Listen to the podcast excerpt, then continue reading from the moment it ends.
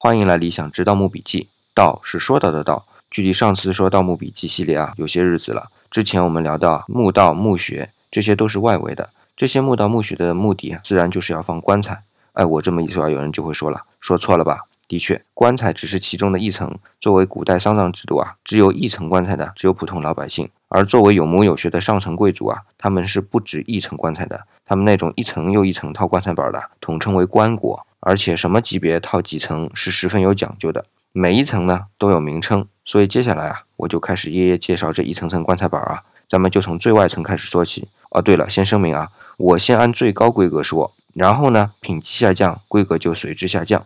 最高等级的自然就是天子，基本上啊，学术界达成共识的是三国四棺，当然也有记载共十层的啊，这里就不纠结了。那个果就是最外层，那果呢，左边是木字旁，右边是一个享受的享啊，不好意思啊，我又开始说文字了，好吧，脸皮再厚一下啊。这果其实还有个写法，就是木字旁一个城郭的郭，从这个字啊，我们才能理解这个棺椁的椁。这个城郭啊，本意是指城最外的城墙，具体的等第二集文字的本意专辑再来细说。但这个字的确有最外层的意思，加上木字旁，就是指我们今天棺椁的椁了，因为椁也是最外层嘛。